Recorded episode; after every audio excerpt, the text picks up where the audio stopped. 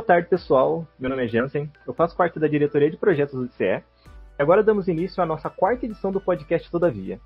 Primeiramente, eu queria agradecer e muito os nossos convidados de hoje por toparem fazer parte desse bate-papo, dividir com a gente um pouco do conhecimento sobre os Sirius. E para falar sobre esse assunto, temos aqui o professor da FACAMP, José Montanha, e a pesquisadora dos Sirius, Cristiane Rodella. Nosso bate-papo é para ser algo bem dinâmico.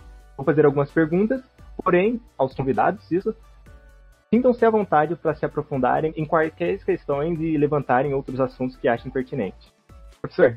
Ok, boa tarde, Jansen. Boa tarde, Cristiane. Boa tarde a todos. Eu fui convidado né, pelo Jansen para introduzir esse podcast sobre o, o Sirius. E, então, eu acho que uma, uma coisa interessante para se fazer é explicar inicialmente né, o que vem a ser aí o Sirius. Tá? Depois, a, a pesquisadora, a doutora Cristiane, pode falar mais a respeito. É porque eu estou falando sobre isso, só né, me, me, apresentando, né, eu sou professor da, da FACAMP, da área de engenharia, minha formação é na área de física, né? Eu sou responsável por diversas eh, disciplinas, inclusive o laboratório de física, tá? E eu tenho uma formação, um mestrado, doutorado na área de física de partículas, que mexe também com aceleradores, né? E também fiz um pós-doutoramento nessa área. Então eu trabalhei um pouco com isso, mas não com a, os síncrotrons como esse que existe aqui. Eu só queria então comentar com vocês o que, que vem a ser tá, um, um acelerador síncrotron, para que fique claro para o pessoal. Por que nós temos aqui perto, aqui, vizinhos da, da FACAMP, né, esse, esse acelerador síncrotron? ele é, como eu acabei de falar, é um acelerador de elétrons, né? Dentro dele né, tem um tubo, né, um formato aí fechado numa espécie de círculo, onde giram elétrons e esses elétrons eles têm uma propriedade, né, que enquanto eles estão girando ali, por estarem nessa situação de aceleração, eles estão girando e, e sendo acelerados a cada instante, eles produzem luz. Esse é o ponto importante. Diferente, por exemplo, da, da área onde eu trabalhei, onde você acelera partículas para que elas colidam umas com as outras, o Sirius ele mantém nesse anel os elétrons girando e o que eles querem é pegar essa radiação que ele emite, essa luz, entre aspas, que ele está emitindo. Né? Essa luz aí, na verdade, não é só luz visível. Pode ser luz visível, mas também pode ser ultravioleta, raio-x, né? E você então tem a possibilidade de usar ela como uma ferramenta. Então é a diferença, por exemplo, entre os cílios e um acelerador de partículas desse que a gente ouve falar na Europa, o LHC, por exemplo, é que lá eles estão colidindo partículas, tá? E aqui a gente está usando o fenômeno aí da, da partícula girando né, no anel para produzir uma radiação, no caso é sempre uma radiação eletromagnética, né, que é, em geral a gente chama de luz, tá, que pode ser usada para enxergar elementos muito pequenos. Ele, na verdade, então, o Sirius ele é um microscópio. Ele permite que você possa examinar a estrutura de diversos materiais. E para que, que isso é importante? Bom, digamos que você quer estudar a estrutura de uma proteína, para entender a proteína e poder sintetizar ela. Você precisa de um síncrono.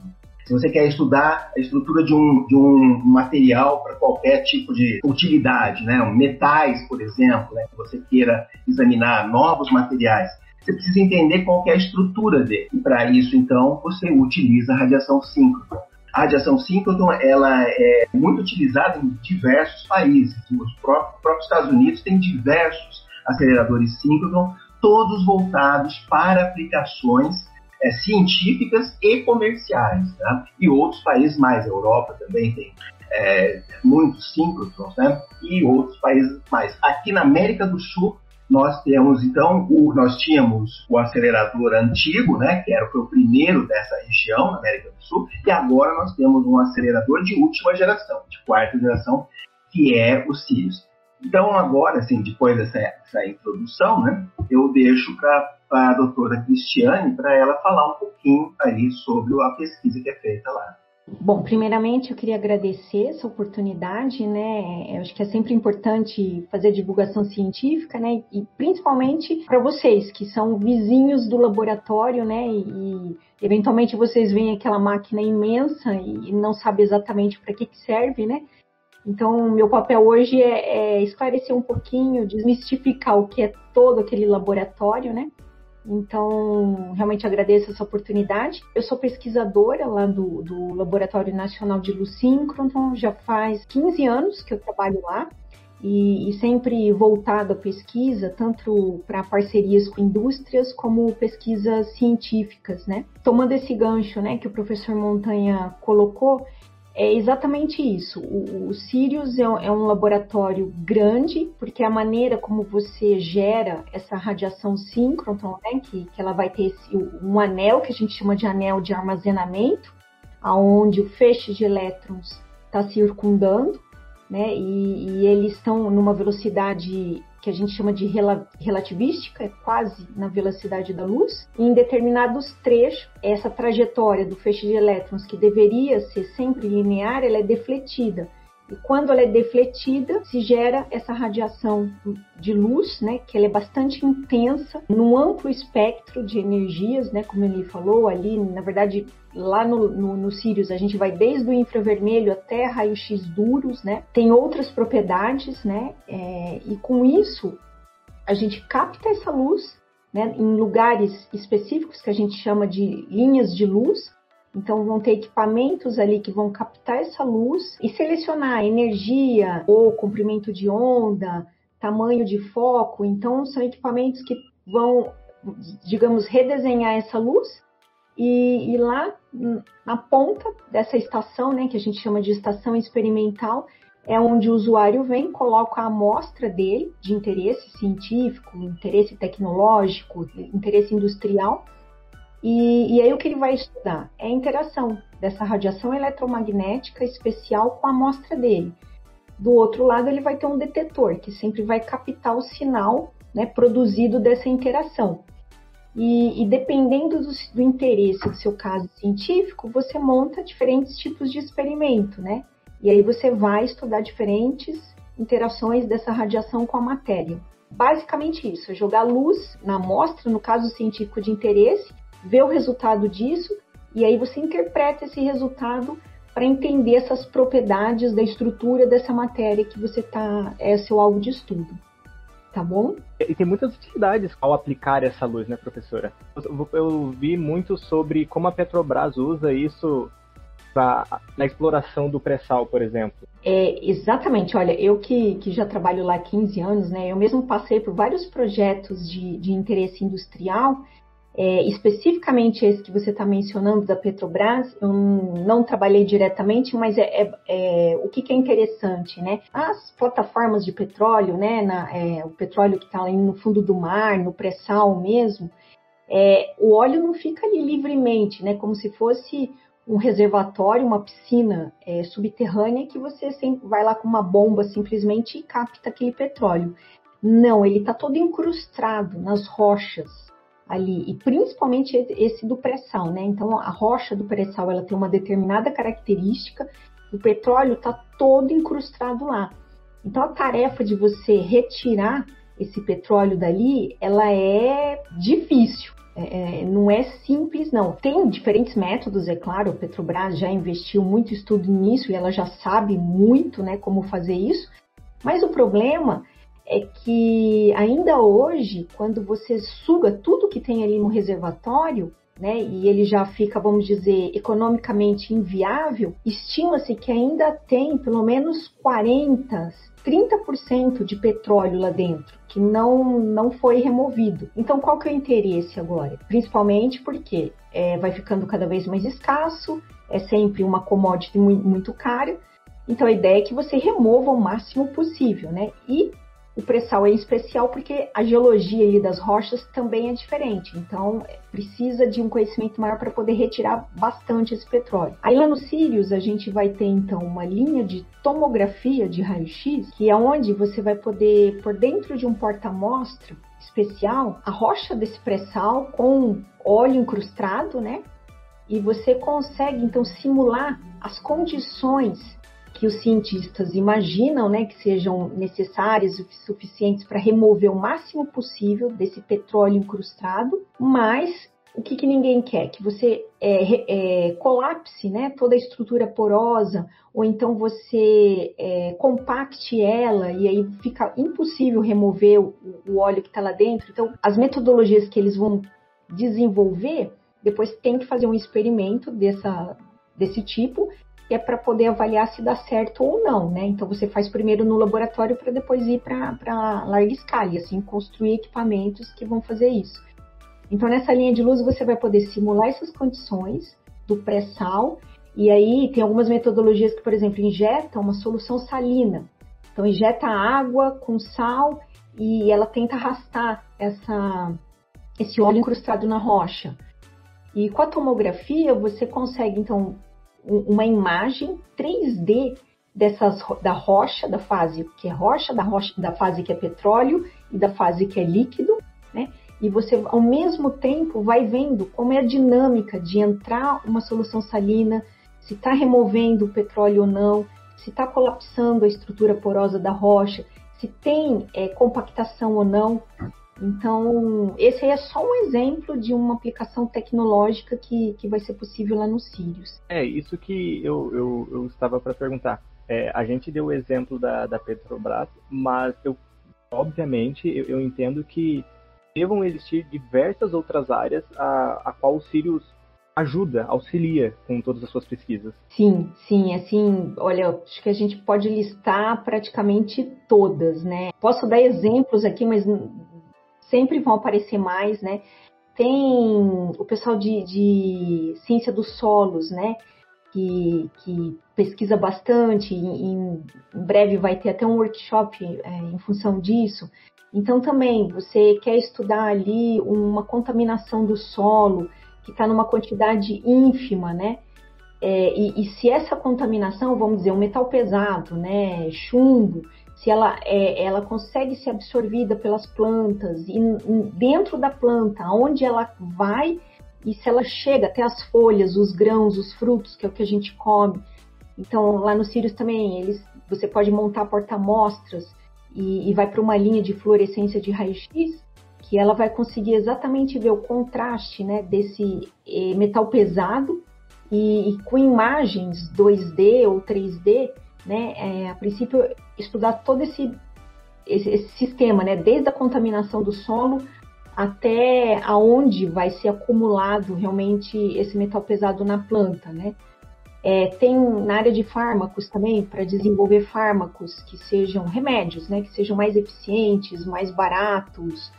É, você precisa saber da estrutura cristalina, daquela parte ativa do fármaco, né? Quando a gente toma um comprimidinho ali, para uma dor de cabeça que seja, é, nem tudo ali é a fase ativa. Às vezes você mistura ali uma série de compostos químicos, né? Um, alguns é para fazer o fármaco resistir ao tempo de, de espera né, na, na farmácia, outros é, é para poder, é, na digestão, né, não, não ser é, modificado e assim vai. Aí, para quem está desenvolvendo um novo fármaco, ele vai precisar estudar todas essas etapas, né, da, da construção, vamos dizer, desse comprimido, e para ver se o fármaco, aquela fase ativa que realmente vai curar uma doença, ela continua ainda ativa, ah, embora tenha todo esse processo de preparação, ou mesmo quando ele entra no organismo, né? E, e assim vai. Tem experimentos desse de tomografia que eu já falei para vocês também para estudar petróleo, mas também para estudar é, como que a droga também entra no, no ser vivo, né? É, então, eles têm lá os, os, ratinhos de cobaia que depois você aplica e, e vai poder levar numa linha de tomografia de raio-x, né? E, e, fazer uma análise de como é, esse fármaco se desenvolve ali dentro do, do, do organismo do ratinho. Tem, tem, várias áreas, várias áreas realmente que, que, o laboratório cobre. Então, você pode, não é só na área de ciência dos materiais, é biológico, é ambiental, e, e assim vai.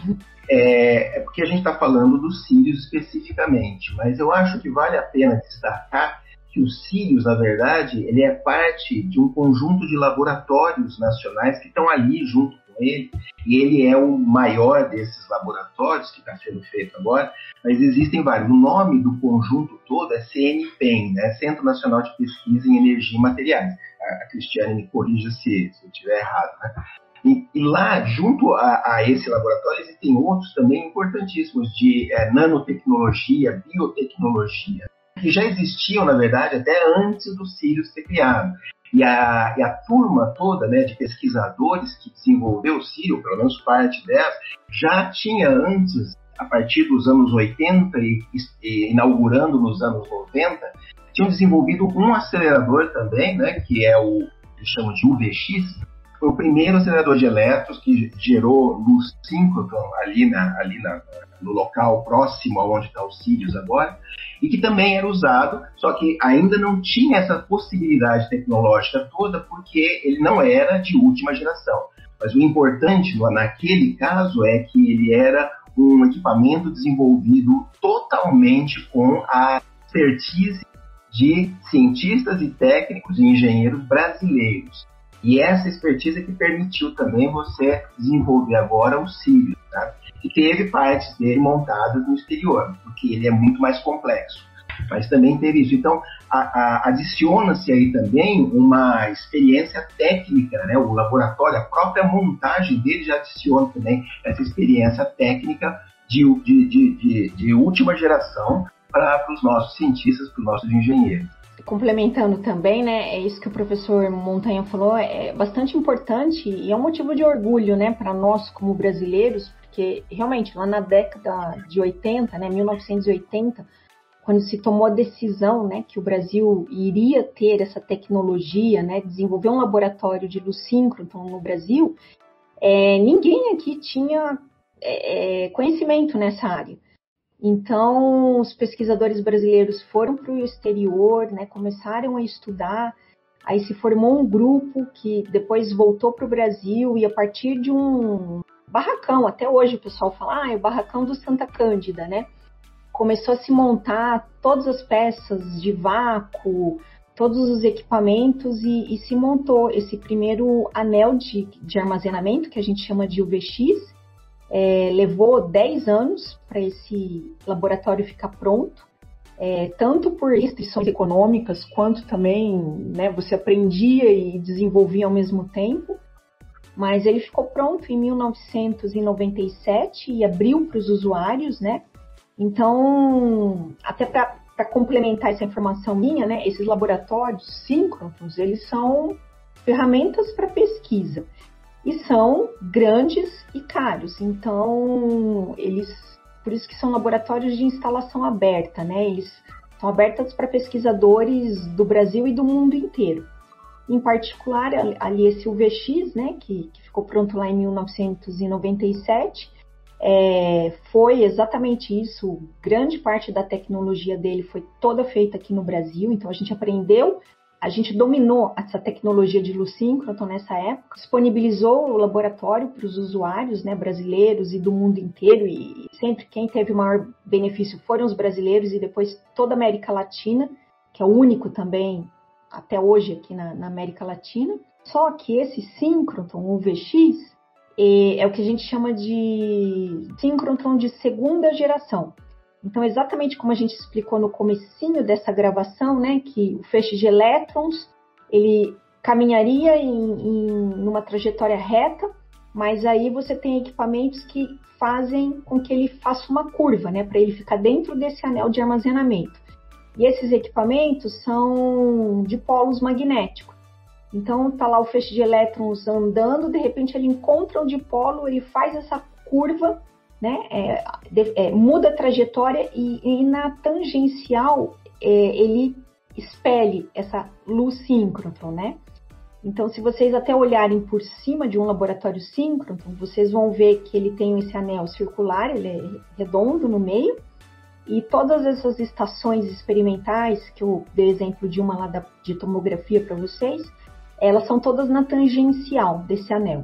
Exatamente por isso, porque normalmente depois de um dipolo magnético é onde é produzida luz síncroton e ela é captada, né, pra, e, e direcionada para um experimento. Mas isso caracteriza uma luz síncrotron de segunda geração. Ela já é muito mais intensa do que uma luz, uma lâmpada normal que a gente tem né, em casa. Vem com esse é, amplo espectro de energia, comprimento de onda é, e outras características. Nosso VX, ele sempre foi orgulho para todo mundo, mas a gente sabia que ele estava ficando obsoleto, porque hoje já no mundo é, a grande maioria são laboratórios de terceira geração e começam a despontar os de quarta geração. Então, chegou um determinado momento que os próprios pesquisadores, como eles já tinham construído o, o VX, já tinham dominado a tecnologia, começou a se pensar em ser mais ousado, né, e, e fazer um, upgrade ali, vamos dizer, da, da, nossa máquina. Foi aí que começou a nascer o Sirius. E aí também é, a gente tem avaliadores e colaboradores do mundo inteiro, né, e, e esses avaliadores colocaram ali a, a o desafio de, ah, em vez de vocês pularem para a terceira geração, já vão para a última geração, que é a quarta. Aí então, o que, que diferencia? Segunda geração são os magnetos, que defletem o feixe e é, fazem com que a luz síncroton seja criada. Os de terceira geração, você já tem, você coloca no meio desse anel é, dispositivos de inserção, que são dois tipos, um chama o Igler e outro ondulador. E o que acontece com esses dispositivos de inserção em trechos retos ali desse anel de armazenamento? Você consegue então criar uma luz síncrona que no mínimo era mil vezes maior do que o de segunda geração. Então você já ia ter uma, uma, intensidade imensa nessa luz. E com isso também se abrem a possibilidade de novos experimentos, novos casos científicos e tecnológicos podem ser resolvidos. Aí quando a gente vai dar o pulo para a quarta geração, que é o caso do Sirius, então por isso que ele é um laboratório de ponta no mundo todo, além de você pôr esse dispositivo de inserção, então no caso lá do, do Sirius, é um, são os onduladores, então você já tem uma intensidade né, nesse peixe muito maior do que teria num de, de segunda geração, todo o, o, anel de armazenamento ele é construído de maneira a você é, diminuir demais a divergência desse feixe. Então, assim, porque o feixe de, de, é, de elétrons ali que que está circulando, ele tem uma determinada divergência. Então, você trabalha com esse sistema ali, né, que, que faz o anel de armazenamento, para diminuir essa divergência. Com isso, o feixe de luz gerado ali no Sirius, ele vai ter um brilho excepcional, porque é, é intensidade é, dividido pela a, a, essa, esse fator de divergência. Então, eu vou ter muito mais intensidade e a hora que eu divido por um número muito menor do que antes, é, eu tenho esse brilho que vai ser extraordinário. Então, é isso que caracteriza um, um laboratório síncrotron de quarta geração como o Sirius. Ele tem um brilho né, é, excepcional que vem dessa grande intensidade e uma baixa é, divergência do, do feixe. É, isso de maneira bem simples, vamos dizer. E aí a gente começa a ter outros tipos de experimento, porque se eu tenho um feixe de luz que ele é extremamente colimado, intenso, ele é muito pequeno, eu já consigo então fazer, é, não estudar já meu material como um todo, sabe? Incidir ali uma luz e iluminar uma grande porção da minha amostra e eu ver o resultado dessa iluminação grande ali. Eu já posso pegar essa minha amostra e ir em pontinhos específicos dela, né? E, iluminar só naquela região, para entender o que está tá acontecendo na superfície, o que está acontecendo no meio, o que está acontecendo no, no interior dela, né? Ou então eu pego é, é, essa, essa, essa, minha amostra, né? Vamos só para ficar mais simples para vocês entenderem, como se fosse um comprimido mesmo de um, de um remédio para dor de cabeça. Então vamos dizer, é uma comparação bem grosseira. No VX, se eu, eu fosse olhar esse comprimido nosso é, fictício, eu iluminaria todo o comprimido. Então tudo que eu ia ver ali de resultado ia ser uma média de tudo que eu tinha no comprimido. Agora, se eu vou no Sirius, com esse mesmo comprimido fictício, eu consigo pegar o que está na superfície, é, eu, eu, consigo mapear todo esse comprimido, né? Tanto é, na superfície quanto rotacionar ele tem uma imagem 3D. Então eu, eu ganho muito mais informação e, e eu consigo depois construir uma imagem desse meu material. Tá bom? Te falei bastante, né, Jansen? Nada, professor. Que isso, Cristiane. É... espero que você fale ainda mais, isso sim.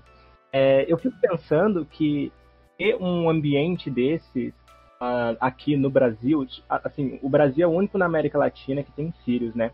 É, que tem um laboratório desse, desse, desse nível. É, deva ser um, um, impacto enorme na, na formação acadêmica de pesquisadores, doutores, enfim, toda a comunidade acadêmica do Brasil nessa área.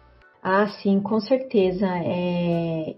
Lá dentro dos Sirius, assim, é impressionante. A gente e muita, muitas pessoas pensam que só, só quem se beneficia são as pessoas, os físicos, né? É... Mas não, é, é, tem uma gama grande de, de... aí é o corpo técnico, né? É, então tem desde alunos de graduação, né, que vão fazer iniciação científica lá, ou então vão fazer estágio e tem nas diversas áreas das engenharias, das, das exatas, física, química, matemática, computação, computação é, engenharia todas, a gente pode dizer que se cobre todas as engenharias, né? Mas também como é, ele proporciona estudos interdisciplinares, né? E, e, nas várias áreas do conhecimento, então também tem, tem biólogos, tem geólogos, tem uma gama imensa de profissionais ali, né? E nos vários níveis, né? Tem o, tanto a, então a parte técnica, tem o corpo de engenheiros, depois tem toda a parte administrativa também. Um laboratório desse funcionar, a gente precisa também, também ter um, um forte ali na parte administrativa, de importação, de comunicação. Tem toda uma área de, de, de comunicação que é para fazer divulgação do laboratório. É, então, assim, e fora que os usuários que vão lá também são das diversas áreas de conhecimento. É, talvez, assim, eu não vou nem excluir a área de humanas, porque existem casos de você, na verdade, fazer algum estudo antropológico, né, de, de ossos, é, utensílios, né, de, de, como é que se fala, que você acha, acha em sítios arqueológicos, mas que também depois a informação é levada né, para a gente de sociologia, até isso, né? Se, vamos dizer, se consegue fazer nos Sírios, né? Então é, é bastante amplo. Abrange muitas áreas e ajuda pessoas fora da área de exatas, as que se imagina que seria a, as únicas pessoas afetadas pelo por esse desenvolvimento científico, né? É, é, com certeza, vai muito além. Olha, eu já fiz trabalho com o pessoal da odontologia, é, já vi muita gente da medicina fazendo estudo lá, biólogos, e, e assim, de tudo quanto é área, né, dentro né, de, de uma mesma, vamos dizer, é, área científica, né, diversos tipos de, de estudos, é, completamente um diferente do outro, é, é bastante amplo mesmo. Professor, quer complementar? Só uma observação que não, não é uma, algo que eu, eu, eu pelo menos tenha conhecimento que os, o pessoal do Sírio já fez, né, porque a gente está começando agora, mas a área de radiação síncrona é utilizada inclusive em arte, né, em quadros, analisar obras de arte, ver o que tem por trás dali da primeira camada de Isso daí é muito comum. Você às vezes ouve notícias né, sobre ter encontrado uma outra pintura escondida por trás ali de um quadro de algum, de algum pintor famoso. E a análise, em geral, é feita com radiação síncrona. Lógico que existem, é, no caso, deve ser algum síncrono lá na Europa ou na, na América do Norte mas são aplica as aplicações são inúmeras, né? Você tem aplicações em diversas áreas. Esse é um exemplo, por exemplo, de uma área artística, né? Então, analisar obras de arte. É, aqui a gente já teve casos assim no, no, VX que, se eu não me engano, os pesquisadores da Argentina que já trouxeram é, quadros, é, do Chile também, é, também outros pesquisadores que trouxeram peças de, de cerâmica, né, também de, de ah, estudos arqueológicos. É, é, pouco, não é, não é muito não, mas, mas já tivemos alguns sim. É, é, é bastante interessante de ver esse, esse tipo de estudo.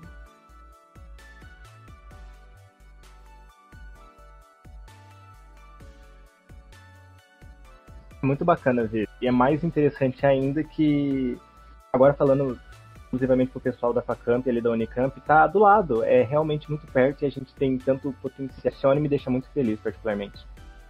É, e, e, tem um programa de visitação, é, e, e, é interessante mesmo ir visitar o Sírio, o CNPEM. O, o UVX nós já visitamos e os outros laboratórios né, que estão juntos ali ao UVX também foram visitados.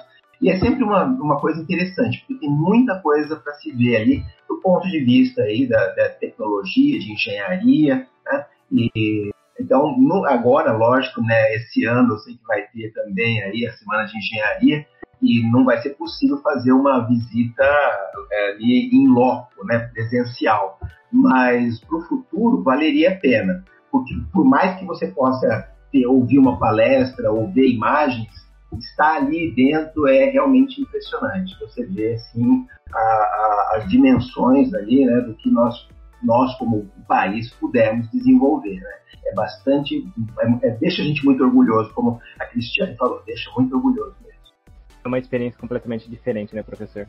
É, e fica aí mais uma missão para o DCE de levar esses alunos da FACAMP para conhecer uh, um ambiente de, de pesquisa, de uh, uma tecnologia no Brasil tão importante uh, ah, para a gente e para diversas áreas de desenvolvimento. É, eu gostaria muito de agradecer a, a você, Cristiane, por ter aceito o nosso convite, a você, Montanha. É, eu finalizo aqui o nosso podcast, essa é a quarta edição sobre os Sirius.